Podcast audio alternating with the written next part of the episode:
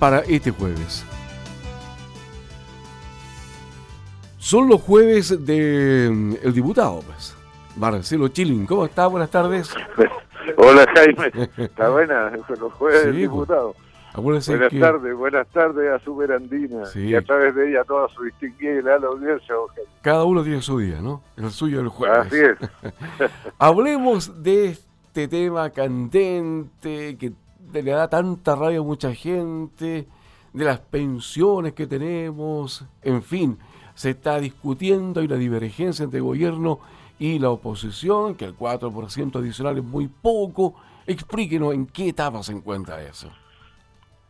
Mire, Jaime, yo creo que la necesidad de cambiar nuestro sistema llamado de pensiones eh, es evidente y es urgente y digo llamado de pensiones porque en realidad el sistema de AFP es un sistema de ahorro obligatorio, pero no un sistema de previsión social. La previsión social supone que todos los miembros de una sociedad nos preocupamos de nosotros mismos, pero también nos preocupamos de los demás. Cuando el gobierno mandó el proyecto, yo lo expliqué a través de Radio Superandina, eh, originalmente este proyecto tenía dos partes que pudieron haber sido perfectamente dos proyectos distintos. Uno de ellos tenía que ver con el reajuste del llamado pilar básico solidario, la pensión que instituyó la presidenta Bachelet en su primer periodo de gobierno y que alcanza hoy día a 107 mil pesos, si no me equivoco, y que comprende también el aporte previsional solidario, que es un suplemento a las pensiones más bajas hasta los 600 mil pesos.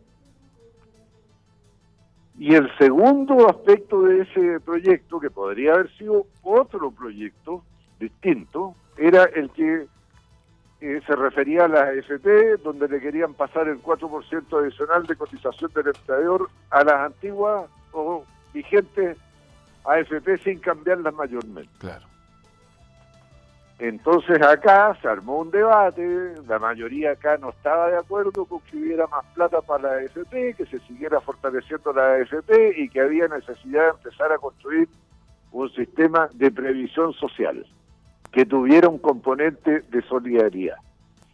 El gobierno propone 4% de capitalización individual, bien, pero ¿qué dice la mayoría de la oposición? Que esa mayor capitalización individual del 4% vaya a un organismo que no sean las AFP y que sea un ente público, que lo administre.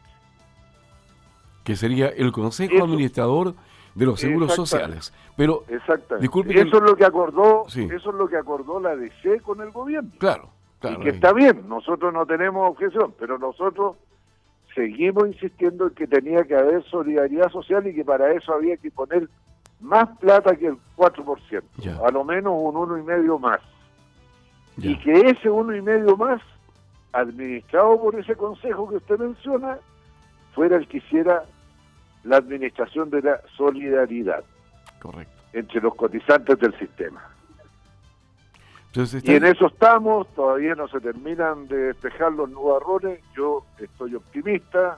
Hola los socialistas estamos poniendo la mejor voluntad para llegar a un acuerdo porque estas cuestiones son cosas que hay que resolver, aunque no sean resueltas a la satisfacción del 100% de cada uno, a lo menos que sean resueltas como un, camino que se inicia para construir algo diferente.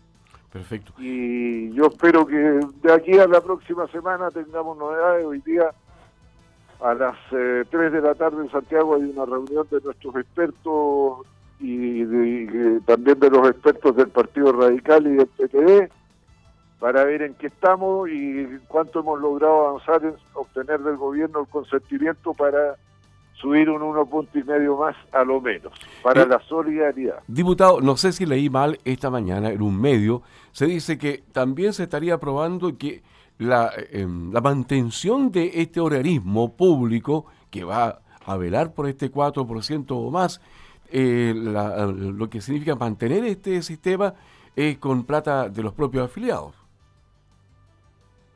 Con los resultados de la gestión de los recursos, pero no con la plata de los afiliados. Ahora inicialmente tiene que tener un aporte fiscal para poder constituirse.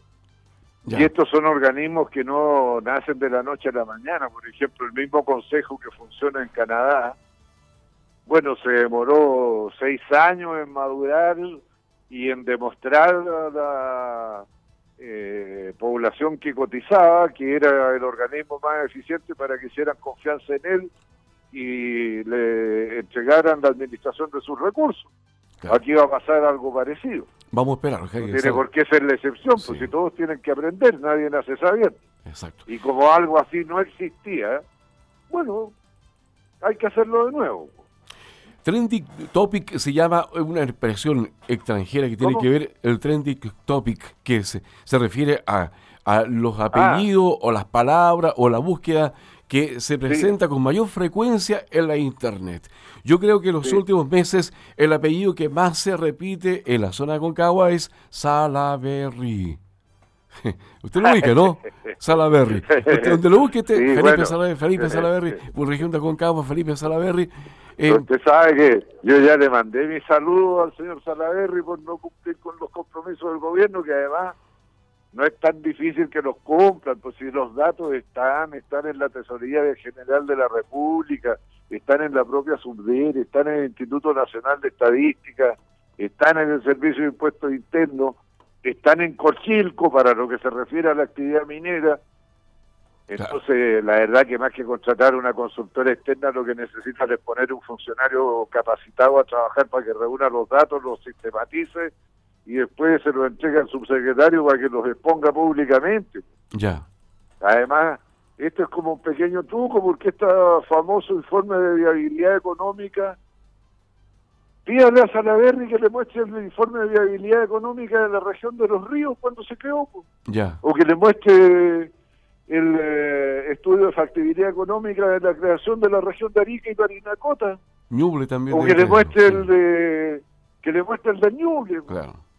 Entonces, resulta que el, informe de viabilidad para las nuevas regiones de los ríos Arica, Parinacota tiene que ver con el sentido de pertenencia, de identidad cultural, de historia, de comunidad, y ahora a, a Concagua le van a pedir que entregue un eh, estudio de rendimiento económico, de cuánto le va a aportar al país la creación de la nueva región.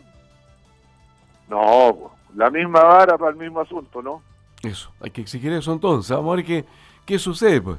Hay que estar muy atento porque aquí... Ay, vamos a seguir, vamos a seguir. Remando. Además, yo le reitero, don Jaime, lo que hemos comentado muchas veces a través de Superandina. La próxima temporada de casa es en octubre del próximo año. Elecciones municipales y elecciones de gobernador regional. El candidato a concejal o alcalde en las provincias de la antigua región de la Concagua que no levanten la bandera de la Concagua región no van a ser elegidos y punto. Y ahí va a tomar una fortaleza donde el señor Salaverry va a correr a mostrar el resultado de los estudios y a decir que es favorable porque si no su gobierno va a perder las elecciones en la Concagua. ¿Estamos claros? Claro que sí. Vamos a esperar entonces Ah, si reaccionan ante lo que usted acaba de señalar, porque hay que reaccionar. Ahora bien... Ahí eh, los gobernadores le avisarán, descuide. El señor Claudio Rodríguez, le van a informar. La señora Santelice le van a informar que, que corra a hacer la tarea mejor en vez de andar poniendo problemas. Exacto. Lo llevo el tema del agua, pero más que, eh, más que el recurso hídrico propiamente tal, el rol fiscalizador de alguna superintendencia. Por ejemplo, la superintendencia de obras sanitarias que tiene que ver con todo lo que es supervisar que las empresas que venden el agua potable eh, funcionen y funcionen bien. Esto a raíz de la, lo que está sucediendo con la empresa de sal de Osorno. Eh, ¿Usted cree que esto puede suceder también en otras sanitarias como por ejemplo Esval? Bueno, depende de cuánto cuiden eh, la concesión que les entregó el Estado de Chile. Pues porque si ellos no están haciendo las inversiones para asegurar el buen servicio la ciudadanía y se vienen a producir acá problemas como los que se produjeron en, en Esal, en Osorno, bueno, el mismo contrato de concesión establece las cláusulas por las cuales puede ser caducada la concesión por el presidente de la República mediante un decreto. yo no entiendo bien por qué el presidente, sobre todo que le tomaron el pelo, porque hoy día el presidente de la reír de Chile. Ayer fue a, dar la buena noticia como a las 8 de la mañana que había vuelto el agua y la volvieron a cortar. Sí, sí. Entonces lo dejaron en ridículo.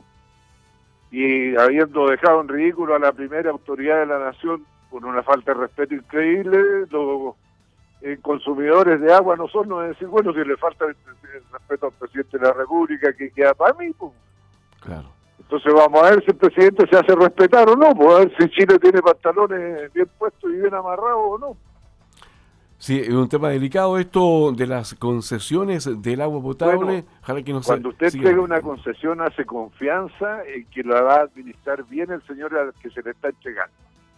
Y esto vale para las concesiones del agua, para las concesiones del espectro radioeléctrico, para todas las concesiones de los llamados bienes nacionales de, de uso público. Exacto. Y si son mal utilizadas, el Estado tiene derecho a recuperarlas.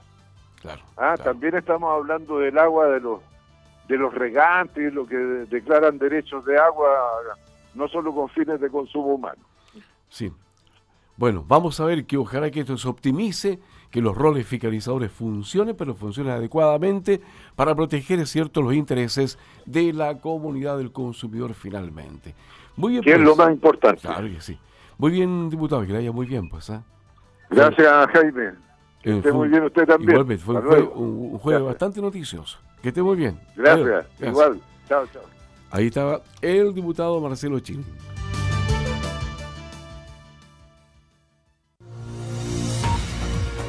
Radio Noticias. Radio Noticias. Información oportuna.